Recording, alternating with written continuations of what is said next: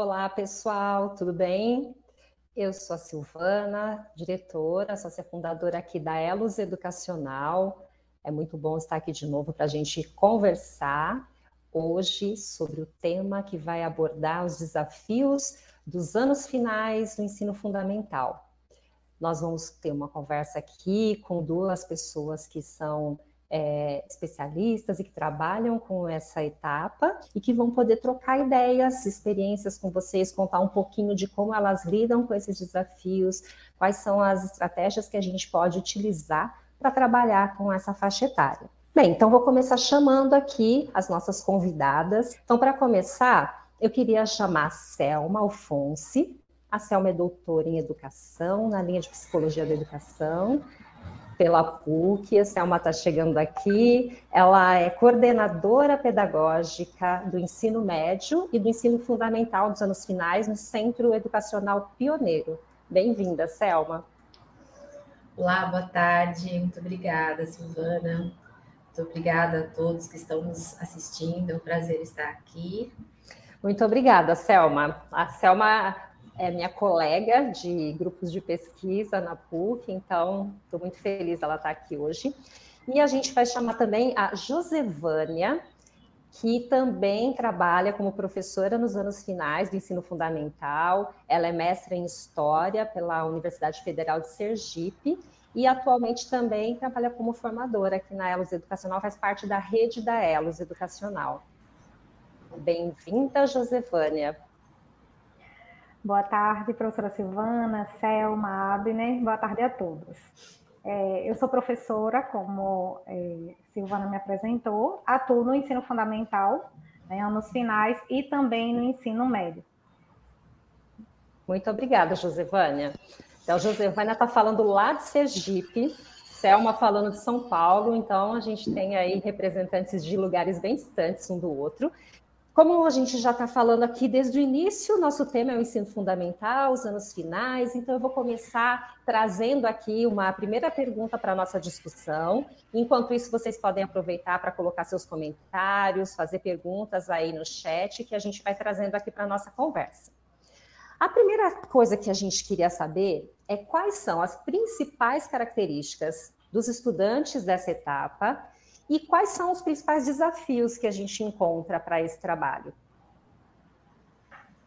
Bom, é, vou começar falando um pouquinho. Em primeiro lugar, eu gostaria de parabenizar a Elos, sabe, na pessoa da Silvana, por trazer esse debate, né, sobre os anos finais do ensino fundamental. Porque a gente percebe que existem, é, claro, que é, esse segmento também é importante. No entanto, nas pesquisas e nos debates. As pessoas discutem muito a educação infantil, que é super importante também, com certeza, os anos iniciais e o ensino médio.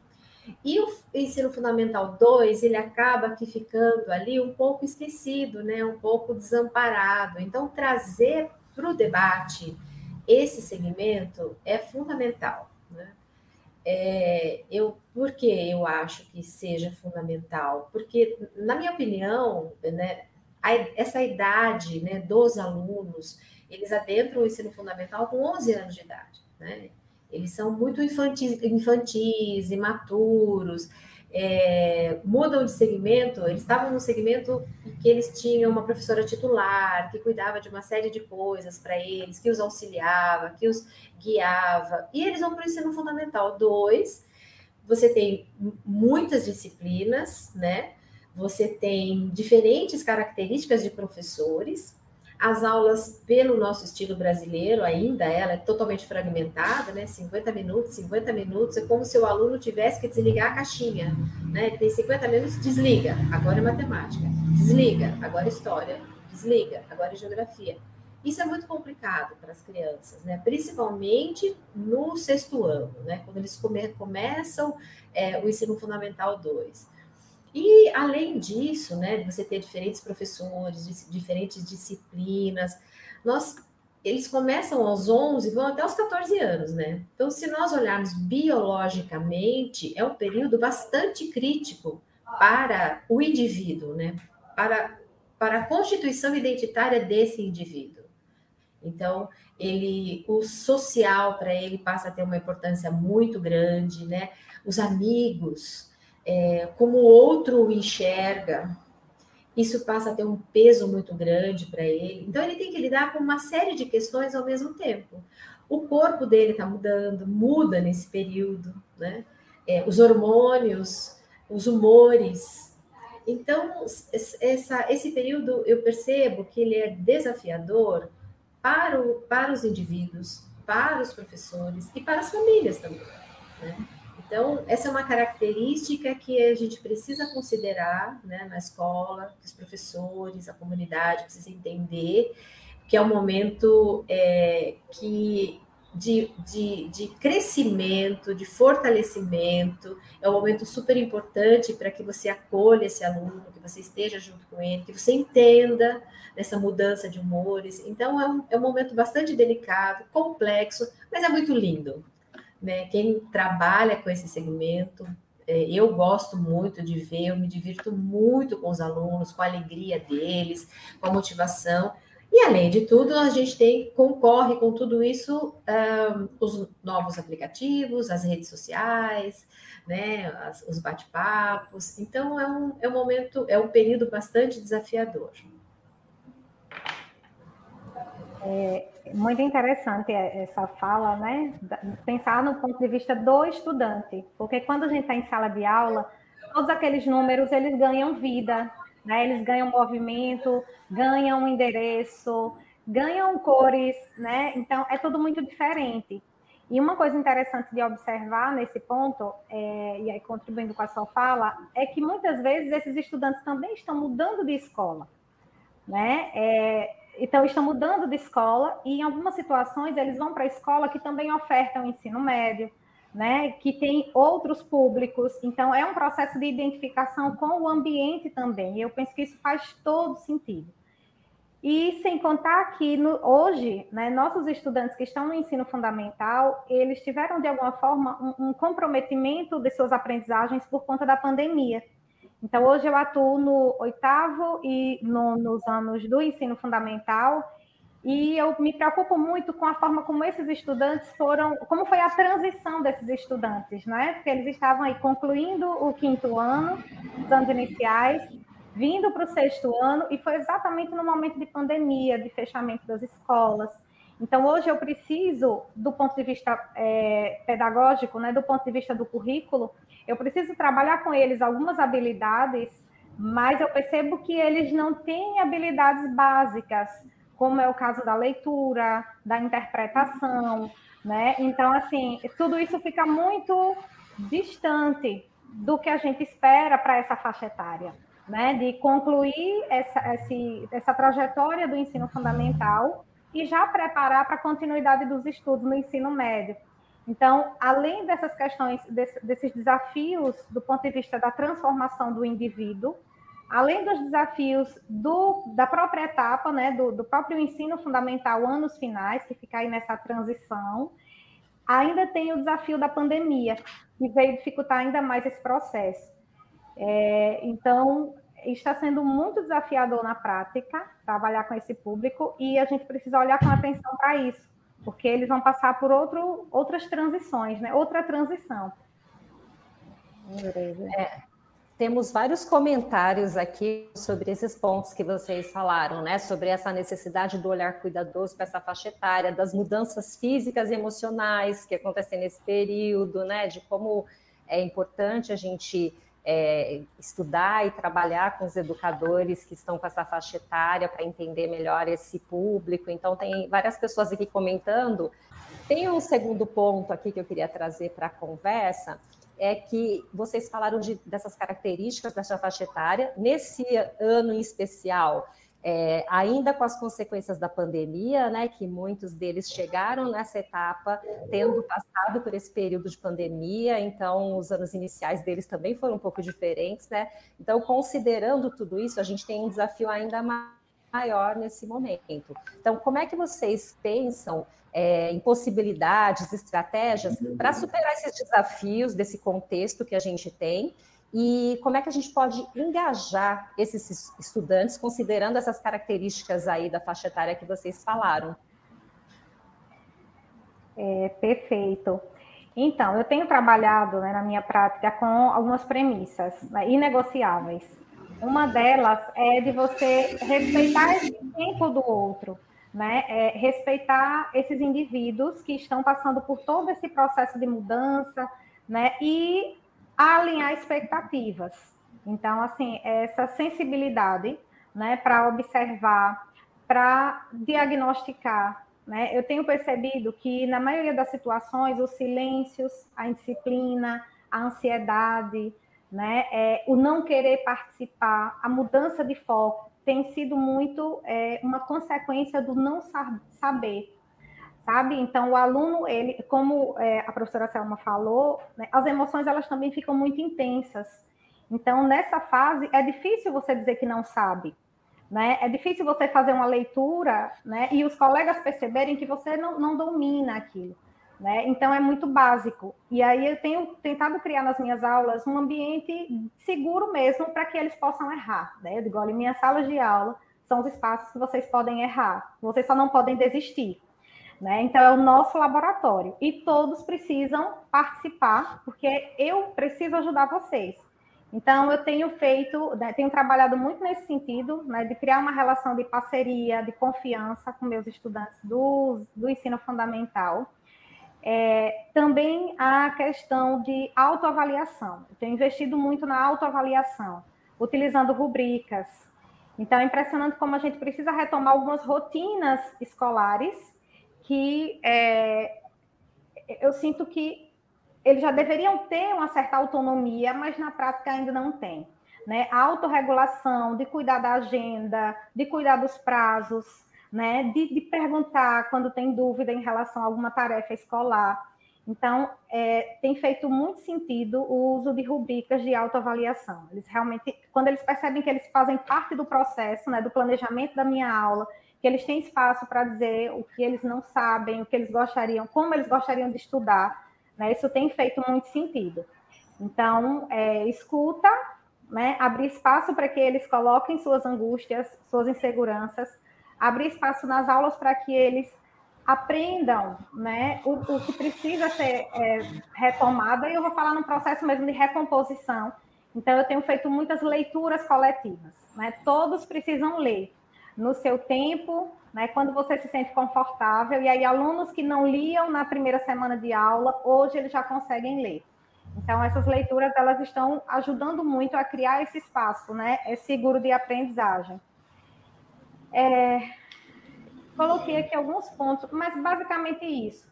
Tenho trabalhado também com contratos didáticos participativos, né? Aprendendo muito aí com a Elos, né? Nos cursos de gestão de sala de aula. Então, é, sempre abrindo espaço para fazer os combinados com eles, né, em relação a isso. E tem dado muito certo. É fazendo o básico mesmo, sabe? Às vezes a gente, é, no currículo de história dos anos finais, a gente tem na base 99 habilidades e no currículo de Sergipe nós temos 109.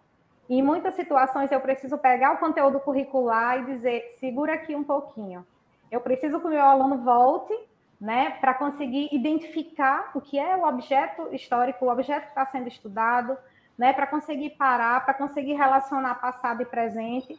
Então, assim, não tem uma receita, sabe? Cada aula é um novo aprendizado e sempre seguindo aquelas premissas do respeito, né, do respeito ao tempo de cada um e de que todos precisam aprender, né? Não porque a gente quer, mas porque é um direito do aluno. Então, tem sido desafiador, mas existem alguns caminhos possíveis. Antes da Selma comentar aqui, se ela quiser acrescentar alguma coisa, eu queria falar que é, nessa linha aí desses desafios que você colocou, a Elisa Vilauta, ela é coordenadora pedagógica numa escola municipal em Maceió, e ela está falando assim do desafio que essa faixa etária, como a gente falou, eles começam quase crianças e terminam adolescentes, e ela está dizendo assim, é de 10, 11 a 17, 18. Você tem aqueles bem novinhos que acabaram de fazer aniversário e você tem aqueles que podem ter reprovados, tem todas essas questões ainda no meio do caminho que acabam agravando ainda essa distância de interesses, de é, momentos da vida que eles estão vivendo, né? Então, acho que isso também acaba trazendo um pouco mais aí de desafio para quem lida com, com essa faixa etária, né? Porque você tem bastante é, diferenças na vida, né, biologicamente, emocionalmente, já pensando em momento de trabalho, quem está já com 17, 18 está em outro momento pensando já. Então, acho que vocês podem também trazer um pouco aí disso e está eh, falando também dessa questão que a Josevânia falou, a Sherida Alberti, sobre essa questão deles terem se sentir seguros para poder avançar na aprendizagem. Né? Então, a Josevânia falou bastante do vínculo, né? de estabelecer essa relação mais aberta, poder ouvi-los. Então, acho que isso sempre é um facilitador para os processos de aprendizagem. Né? Você não focar só na parte do conteúdo cognitivo, mas tentar estabelecer essas relações numa fase que eles precisam tanto, né? Uma fase em que essa questão social é tão importante e que para alguns às vezes é um pouco mais difícil né, de lidar com tudo isso e alguns casos acentuados aí pelas dificuldades de relação que a gente teve na pandemia, onde essa parte social ficou um pouco apartada durante um período, né? Então, só para trazer um pouco aqui de alguns dos últimos comentários para vocês. Thelma, você quer completar? É, eu gostaria sim. A professora Josivânia colocou alguns pontos extremamente importantes, né? A escuta é muito importante, né? E você fazer essas leituras do aluno. Então, se a gente considerar que durante esse período de pandemia é, os alunos ficaram em casa, né? E o, o, adolescente é um ser altamente social, né? Ele, ele, ele, se, ele se identifica com o outro, né? Você coloca um adolescente sozinho, ele fica quietinho. Coloca com mais quatro, né? Tudo acontece. Porque é assim, né? É essa fase dele e tal. Então, a gente precisa considerar é, como que esse aluno chega na escola, né? Então, muitas vezes, reconhecer que ele não sabe, como a Josefânia contou, é muito complicado. Isso pode gerar alguns, alguns, é, alguns, algumas ações que podem ser consideradas, às vezes, pelo professor como indisciplina, e, na verdade, ele está pedindo socorro, tipo, não sei, né? Não, não tem, ele não tem coragem de falar que ele não sabe, ele tem vergonha. Então, o ambiente seguro é super importante se criar esse ambiente de confiança, que o professor, que o aluno possa sentir o professor que ele está ali por ele, né? Com ele. É, então, e é, eu percebo também que essa, é, eles estão bem mais imaturos, né? Então, hoje, para eles, imagina, imagina ensinar história, né? Piorou a situação, porque você precisa de coisas muito abstratas e tem muitos alunos que ainda estão no concreto, né? O abstrato ainda está um pouco mais difícil deles acessarem. Então, como que nós cuidamos disso, né? Como que os professores podem? Então, a escuta ela é essencial nesse momento, né? Essa, essa, essa revisão nossa, da nossa prática, uma revisão crítica, reflexiva, do que, que a gente pode fazer, é, sempre, né, para alcançar a todos ali da sala, é, para que é a aprendizagem, focando na aprendizagem não na ensinagem. Porque se a gente pensa, né, se nós pensarmos no especialista, o que é o professor especialista, né? Nós aprendemos os nossos conteúdos, nós aprendemos e nós queremos sim dar conta disso, do currículo. Nós queremos que o nosso aluno aprenda, nós queremos preparar os nossos alunos, né? Mas a gente não pode esquecer que ali tem um indivíduo, né? O indivíduo que ele chega para a escola, cada um chega de uma maneira ali para a escola. Então, como você disse, né, existem, eles mudam às vezes de escola, porque existem alguns lugares que só tem ensino fundamental, fundamental 1, né, as, as séries iniciais, numa determinada escola, algumas redes é, é dessa forma, e na, eles vão para outra escola, para as séries finais, eles vão constituir novos amigos, novas pessoas. Então, isso é um dificultador para o aluno. E muitas vezes a gente chega, nós professores, fala, não, é como se chegassem eles estivessem prontos para isso, e não necessariamente eles estão prontos, né? É, a, a, pandemia e agora essa retomada efetiva, né?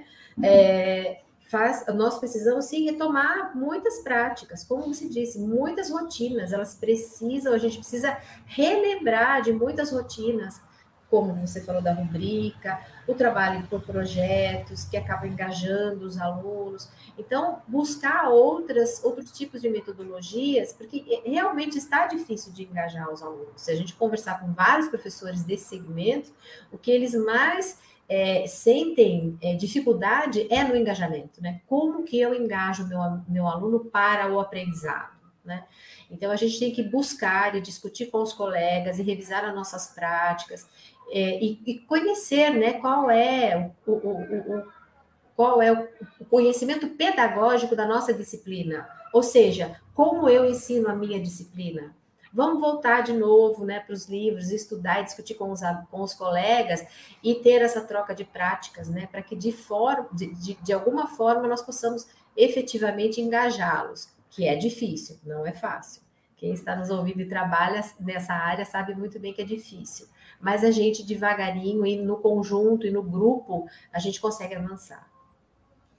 Eu acho que justamente por conta desses desafios de não ser tão fácil, é que a gente está discutindo esse tema, para poder fomentar esse diálogo, trazer diferentes olhares e, de alguma maneira, contribuir para essas pessoas que estão lá na escola e que talvez ainda não conseguiram achar a melhor estratégia, né? Como é que eu faço para poder despertar isso em cada um.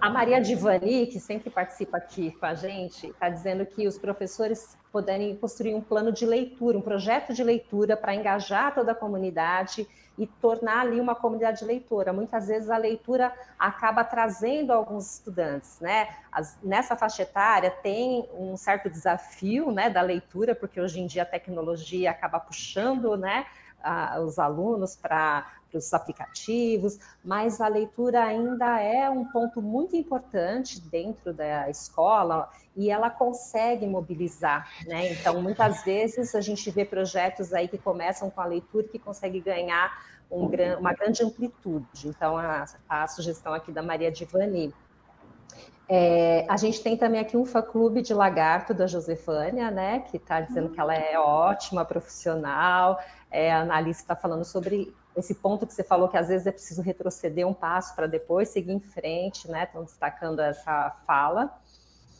E, e, a gente tem também um comentário aqui da Cleciane, que é lá das, da sua terra, né, de Sergipe, está dizendo que a escrita colaborativa também é uma estratégia bem produtiva nesse momento em que eles chegam aos anos finais com algumas habilidades que são prioritárias ainda não garantidas, né? Então, acho que esse é um outro desafio, porque quando você passa daquele momento que a Selma tinha falado do professor, que é só um professor na sala, que ele cuida de todas é, as áreas, então ele vai olhando um pouco mais ainda para essas questões de leitura escrita. Quando você está no Fundamental 2 e cada um tem os 50 minutos para trazer todo o seu conteúdo, para trazer essas habilidades para serem trabalhadas, às vezes acaba ficando ainda essa questão de leitura escrita, quando ela ainda não está bem desenvolvida, com um, é, alguns pontos que travam muitas vezes é, que eles possam avançar nas demais áreas, né? Então, acho que esse é um desafio e que pensar nessa questão mais colaborativa, é, no desenvolvimento dos projetos que vão dar um pouco mais de significado para essas escritas podem contribuir, né? Então, aqui o comentário da Cleiciane.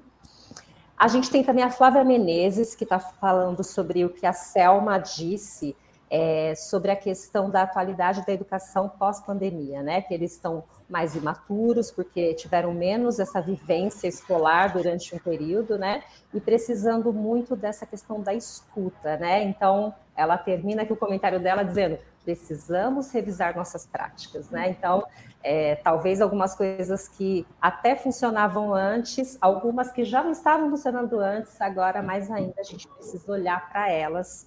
Então, por isso que a gente está promovendo aqui essa conversa para pensar um pouco nisso. E aí, para a gente falar de revisar nossas práticas, eu vou pegar um gancho para a questão da formação dos professores. Então, o tema da, da pesquisa da Selma foi justamente sobre a formação, a urgência e a importância dessa formação dos professores dessa etapa, que, como a Selma começou dizendo, ela acaba ficando um pouco em segundo plano, né? A gente tem tanta demanda para a primeira infância, a gente tem uma demanda tão grande para o ensino médio, com todas as mudanças que estão acontecendo, a gente fala muito da alfabetização, porque a gente também ainda tem um ponto aí que a gente precisa cuidar, e essa turma que está aí no meio desse período é, acaba tendo um olhar um pouco menos atento. E aí também na formação de professores, isso às vezes acaba ficando, porque se você não tem essa formação continuada, esse momento de diálogo na escola, esse aprimoramento das práticas, você acaba mantendo aquilo que você conhece, que você tem segurança para desenvolver. Então, eu queria passar um pouquinho aí para a Selma, para ela falar um pouquinho, começar essa conversa sobre formação continuada e de que maneira ela pode contribuir para superar esses desafios e promover esse engajamento aí desses estudantes. É, a minha pesquisa né, do doutorado foi exatamente sobre isso, porque eu sou apaixonada né, pela, pela, pela formação de professores, eu acredito nessa formação, e principalmente na formação continuada. Né, porque quando se você, se todos nós aqui pensarmos como nós nos formamos, e aí você vai para a escola, você vai aprender uma série de, de, de coisas nas, com a sua prática, Além de tudo, cada local, cada instituição educacional, ela é única.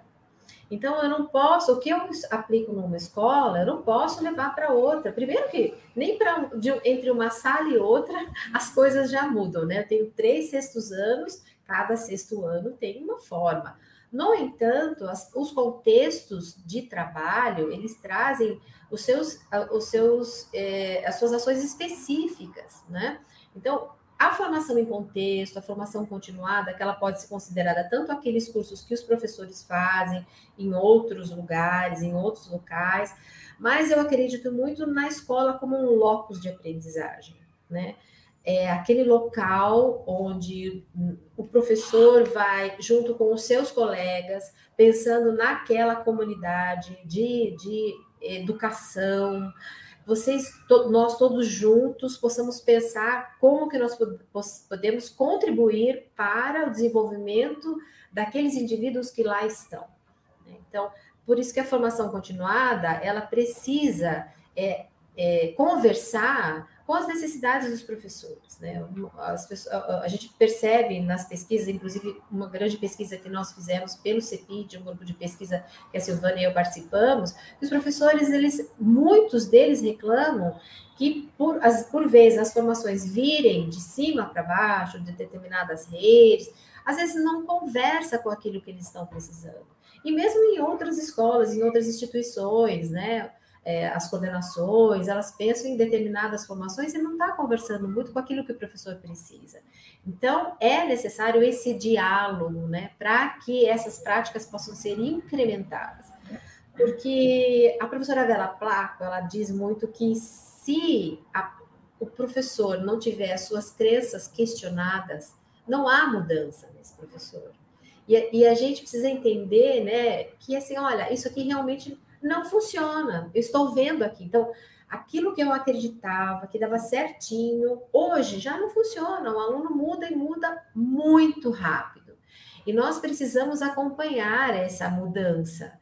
É, às vezes a gente pode se antecipar em determinadas coisas, mas às vezes a gente não consegue. Então, aquilo que gente, nós não tínhamos que dar conta antes, hoje nós temos que dar conta sim.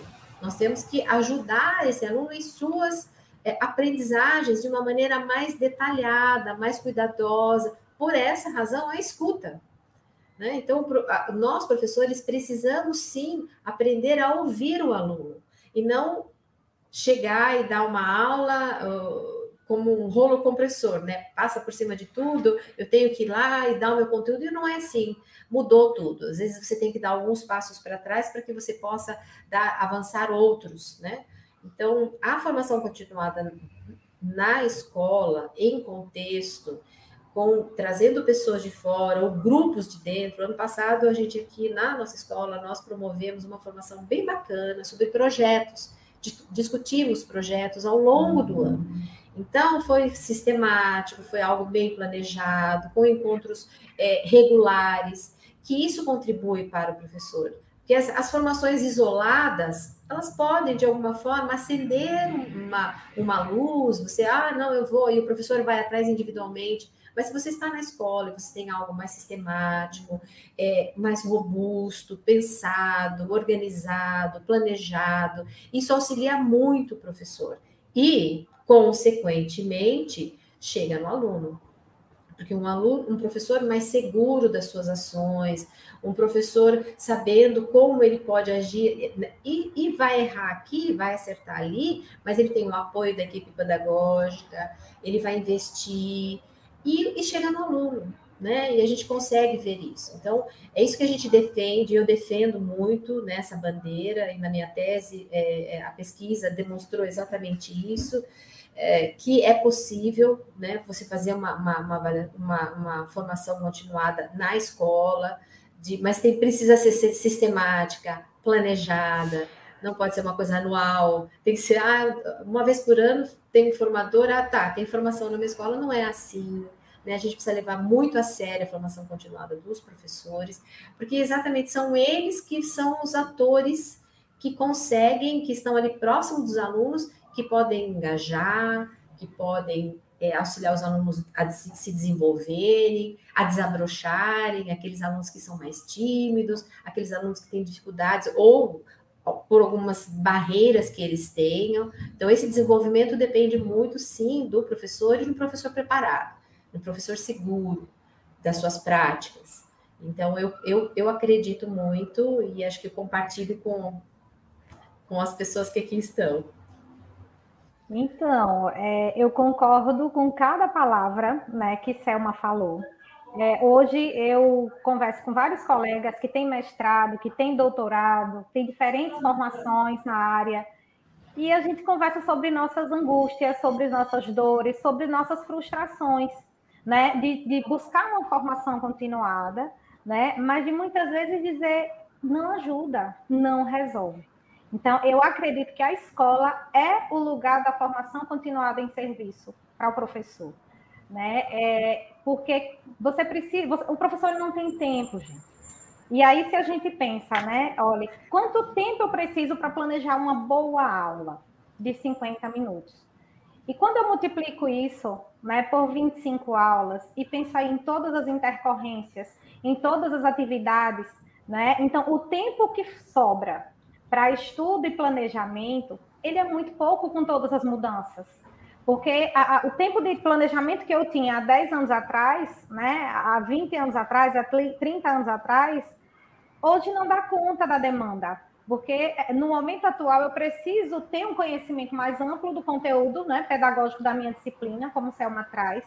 Né? Eu preciso viver aquilo. Né? O professor ele não deixa de ser o protagonista do ensino é minha responsabilidade como professora selecionar, tomar decisões, entender como é que eu vou conduzir aquela aula para que meu aluno aprenda, né? Então, eu preciso tomar decisões o tempo todo, né? Eu preciso planejar, pensando no resultado que precisa ser alcançado, pensando em cada estudante, porque é direito do estudante, a gente precisa falar de equidade, né? Então, pensar estratégias diferentes que atendam ao, meu público. Então, eu preciso planejar em dobro, eu preciso pensar no que eu vou ensinar e eu preciso pensar também como o meu aluno aprende e acompanhar tudo isso e avaliar. Então, eu preciso de tempo, né? E o professor, ele precisa ter espaço na escola para errar também, assim como o meu aluno. Porque a gente não foi formado dentro dessa lógica, né? De, de, de pensar no, no ser humano de uma forma integral, de acolher as emoções, de acolher é, é, é todo, tudo isso que acontece do ponto de vista físico, né, é cognitivo. Então, e aí eu falo nós, né? Eu venho, eu fui, terminei a faculdade em 2006, mas eu aprendi dentro da minha caixinha de história, né? E hoje eu preciso trabalhar de uma forma diferente. Então, é, é urgente que as redes né, abram esse espaço dentro da escola de uma forma sistêmica, planejada, com pautas que nasçam a partir da necessidade daquele momento, daquele contexto. Porque se o professor não aprende, o resultado ele não vai ser o que a gente espera, né? Então, assim, pensar na formação do professor com esse compromisso é, é muito importante. E falando agora desse lugar de professora, né? É muito frustrante, é desafiador quando você sabe o que precisa fazer, mas às vezes você não tem o tempo necessário para fazer com qualidade. Né? Porque a gente precisa garantir o direito ao acesso, à permanência, mas a gente não pode esquecer da qualidade. Né? E então, é, o, a formação continuada do professor em serviço, ela é essencial. E se a gente já oferece, então precisa abrir o espaço para repensar essa prática. Né? Como é que está sendo oferecida? Qual é o resultado disso? Está atendendo a nossa necessidade? Então, espaço para que todos aprendam de forma colaborativa é, e que a gente consiga ir ajustando o que não, não está é, atendendo né, a necessidade. Então, eu acredito que não tem outro caminho, gente. É formação de professor, né, formação continuada do professor, é acompanhamento pedagógico de qualidade, né, é avaliação interna também, avaliação na escola, porque é, são muitas coisas que a gente precisa ter um diagnóstico. E é extremamente difícil, porque assim, na, no dia a dia, é, o aluno ele vai dando sinais né? Sinais de que não está aprendendo, sinais de que não consegue participar daquela atividade daquele jeito. As emoções nessa faixa etária, elas são muito intensas, então eles passam do amor ao ódio em alguns minutos. Né? De repente eles amam a aula de história, eles amam a professora de história. De repente a aula mais chata que tem, porque tem que escrever muito, né? Tem que ler muito. E aí acho que foi a Cleciane que trouxe, né? É, de vez em quando eu digo, olha, Produção de texto. Uma professora, mas é aula de história, mas a gente precisa saber, precisa escrever em história. Né? Então, assim, é tudo muito intenso, é tudo muito dinâmico. E, a gente precisa desses espaços para pensar como é que a gente vai conduzindo, né? Para que a gente acolha esse estudante como ele chega, né? É porque é nosso estudante, independentemente de como foi o processo anterior, de como foi a pandemia. E que a gente saiba conduzir da melhor forma para que eles continuem aprendendo, né? Bem, tem uma palavra que vocês duas falaram bastante, que é planejamento, né? Às vezes a gente vai falar sobre planejamento, parece um pouco batido, mas o planejamento ele ainda é um desafio em algumas situações, né? Por conta de você ter um tempo tão restrito, né? 50 minutos de aula, e, e tem as questões também dessas condições de tempo para preparar, para se planejar mas ele tem, por outro lado, é, um caminho que vai fazer com que a minha aula seja mais direcionada, mais organizada. Então, eu já penso antes o que, que eu vou fazer para envolver os alunos nessa conversa, como que eu vou planejar perguntas para trazê-los para o diálogo, que estratégias eu vou usar. Então, é, não dá para a gente não ter esse planejamento se a gente quer que a nossa prática seja qualificada, né? Então, não dá para eu chegar sem esse planejamento. E aí tem também a outra questão que a Josevânia trouxe, que é sobre o acompanhamento, né? E aí a gente vai para o outro lado, que é quem forma esse professor? Se é importante a formação continuada na escola, quem é esse ator, né? Quem é esse agente dessa formação na escola? Então, a gente tem aí em algumas redes o coordenador pedagógico nessa frente, em algumas não temos essa figura ainda na escola, temos o diretor, e que precisaria olhar para isso, né? Então, é, a coordenação, a equipe gestora como um todo precisa ter esse olhar para a formação, e aí a gente tem aqui a, a Célia Pereira, cidade desse acompanhamento, de pensar nessa formação nesses horários coletivos quando as escolas e redes possuem, como é que a gente qualifica esses momentos. É, a Célia também está falando sobre a questão da observação da prática do professor. Então, está em sala de aula, que esse foi o tema que eu acabei de falar, de pesquisar, e como a gente dá feedbacks construtivos para melhoria. Então, a formação não é só aquele momento do HTPC, é no dia a dia, quando eu olho o planejamento, discuto o planejamento com esse professor, quando eu observo a aula dele, faço um feedback formativo que vai ajudar ele a se desenvolver. Então, elas estão trazendo aqui um pouco de olhar para as necessidades de cada professor, né? Do mesmo jeito que a gente está falando que o professor precisa olhar para as necessidades de cada aluno, como é que essa equipe gestora, essa coordenação pedagógica olha para essas necessidades do professor e aí também na medida dessa estrutura que cada escola possui, né? Como é que dentro do que a gente tem a gente consegue pensar nas melhores estratégias para esse acompanhamento e criar as melhores condições para esse planejamento, já que a gente está entendendo que ele é tão importante para a gente qualificar essas aulas e fazer aí esse movimento junto dos alunos, engajando, acho que colocando esses alunos como protagonistas, né? Se a gente fala isso desde os menores nessa faixa etária, a gente precisa muito que eles estejam cada vez mais à frente, cada vez mais é, como protagonista desse seu conhecimento, desse seu aprendizado, né? E pensar nas estratégias que favoreçam isso é um momento importante aí na hora do planejamento e de ter essa pessoa também que vai aí acompanhar. Bem, a gente está chegando no nosso final, caminhando para o nosso final né, dessa conversa.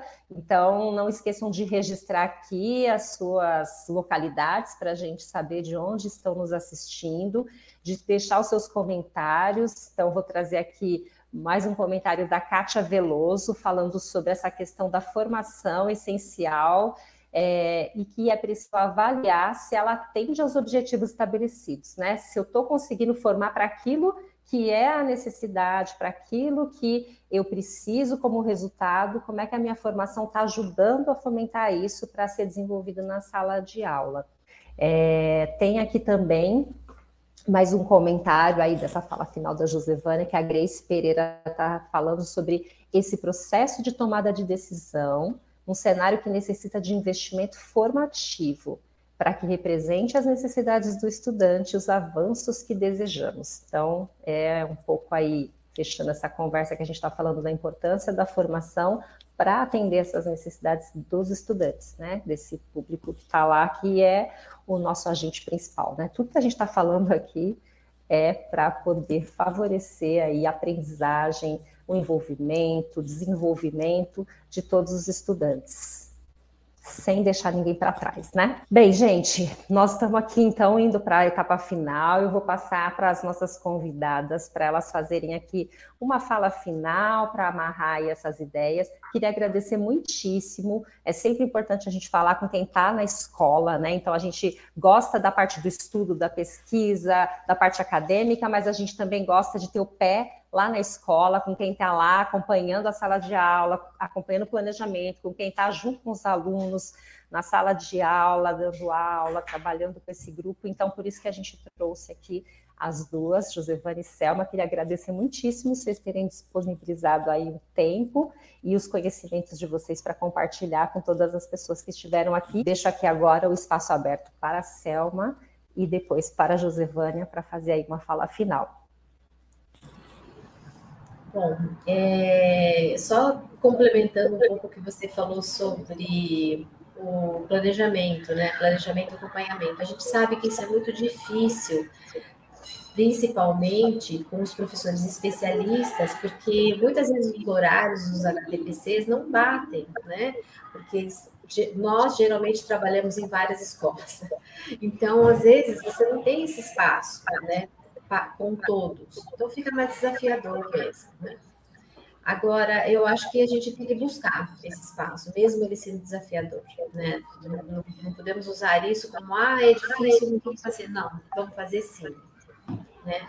Vamos fazer porque é importante, é, a gente precisa, os professores precisam desse acompanhamento, os professores precisam é, que é de um outro olhar, um olhar diferente, né? Quando você discute uma prova com o professor, isso é um momento formativo. Quando você discute o plano, é um momento formativo, né? Você não precisa de grandes reuniões muitas vezes, mas você precisa daquele olhar atento para o professor daquilo que ele está fazendo, esse cuidado, porque se ele se sente seguro para falar, se ele se sente seguro para dar as suas aulas, é, para montar o seu plano de aula, a sua aula vai ser muito melhor. Né? O improviso é para quem sabe, né? não é para quem não sabe. O improviso é para quem planeja, o, o, o, o improviso é para quem estuda. Então, se for precisar de plano A, plano B, tudo muito bem planejado, as coisas a gente consegue ter aquele jogo de cintura, né? Quando você chega na sala, você tem que mudar as coisas porque alguma coisa aconteceu, né? Então, eu acho que essa discussão nossa é muito importante. Eu agradeço a participação de né, de vocês, esse convite, e que a gente possa ter outros debates, né, outras conversas, para que é, para mostrar para esses professores todos aí, que somos nós aqui do Ensino Fundamental 2, que nós estamos juntos, né? Não somos seres isolados, mas estamos juntos aí nessa luta e vamos vencer. Obrigada, viu, Selma? É, então, eu quero agradecer né, a professora Silvana, a Elos Educacional, pela oportunidade principalmente por trazer esse tema para a discussão, é, porque ele é muito importante. E eu concordo com essa ideia de que nós precisamos cuidar do nosso olhar. Né? A gente precisa desenvolver essa sensibilidade e até é, questionar alguns estereótipos. Né? Olhar para o professor como aquela pessoa que precisa desse, desse suporte, né? que precisa desses espaços para refletir sobre a sua prática e alguém que precisa ter espaço para fazer. E, gente, trabalhar com os anos finais do ensino fundamental, eu vou trazer um, um depoimento pessoal, né? É extraordinário, né? Porque, assim, ao mesmo tempo que a gente tem todas essas mudanças, todas essas transformações no indivíduo, que a gente tem muitos conflitos, porque é típico da fase também e de todas as mudanças, né? Tudo que tira a gente da nossa zona de conforto gera conflito, gera ansiedade. Mas eu vejo que é uma fase de muito potencial. Só que eles estão formando sua identidade, né? Eles estão se encontrando nesse novo ambiente, com essas novas rotinas, com todos esses professores, e muitos não acreditam no seu potencial. Então, em algum momento a gente falou sobre, é, alguém comentou sobre projeto de vida, eu vi aqui na tela, né?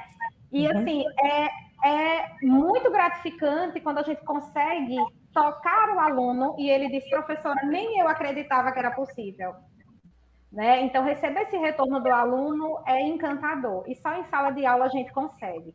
Então, que a gente aproveite toda essa transformação, toda essa intensidade, toda essa energia criativa, é, para plantar a sementinha de que esses indivíduos eles podem aprender, né? E eles podem de fato transformar. Eu trabalho em escola pública, né? Então eu trabalho com público de alta vulnerabilidade e assim é o caminho para a transformação é a educação.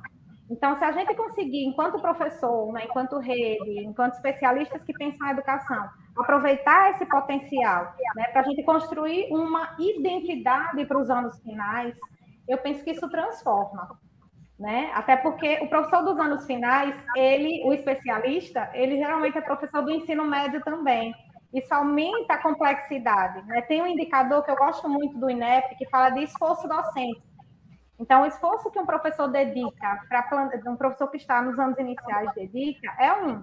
O professor do ensino médio, do ensino dos anos finais, é outro, porque geralmente ele tem, né, em média, 300 alunos, então ele tem muitas turmas, ele tem etapas diferentes, ele tem currículos diferentes, ele tem orientações de planejamento diferentes, ele tem toda a parte burocrática, e isso toma parte importante do tempo do professor, quando isso não está conectado com a prática. Né? Então, tudo isso aumenta a complexidade. Então, a gente precisa pensar sobre isso, né? E precisa, de fato, que a nossa bússola seja a aprendizagem do aluno. Né? E eu penso que tem aí muito espaço para a construção dessa identidade para os anos finais do ensino fundamental, sabe? Eu penso que é a fase de criação, de plantar sementes, sonhos, né, de desafiá-los. Quando eles acreditam, é extraordinário. Acho que sempre onde tem grandes desafios, tem também grandes oportunidades, né, Josevana? Então, tem muita coisa que a gente pode desenvolver aí, talvez a gente ainda não tenha enxergado todas as possibilidades, então, por isso que eu acho que essas trocas são fundamentais, a gente ouve uma pessoa falando aqui, outra trazendo outro ponto de vista ali, vai, né, borbulhando tudo isso para a gente poder pensar, mas com certeza tem muita coisa que a gente pode pensar e fazer por esses estudantes para a gente conseguir ir transformando e qualificando cada vez mais a educação do, do nosso país, né? Então é um, um, espaço aí com muito potencial e que a gente precisa olhar cada vez mais para eles. E eu espero que mais pessoas possam aí debater esse assunto. E se você tiver ideias, sugestões, escrevam para a gente Muito obrigada, Selma, Josevânia, Abner, que está sempre aqui para fazer a nossa tradução, que é tão importante também para mais pessoas acessarem. E a gente se encontra no próximo tema, na nossa próxima live, tá? Beijo, gente. Tchau, obrigada.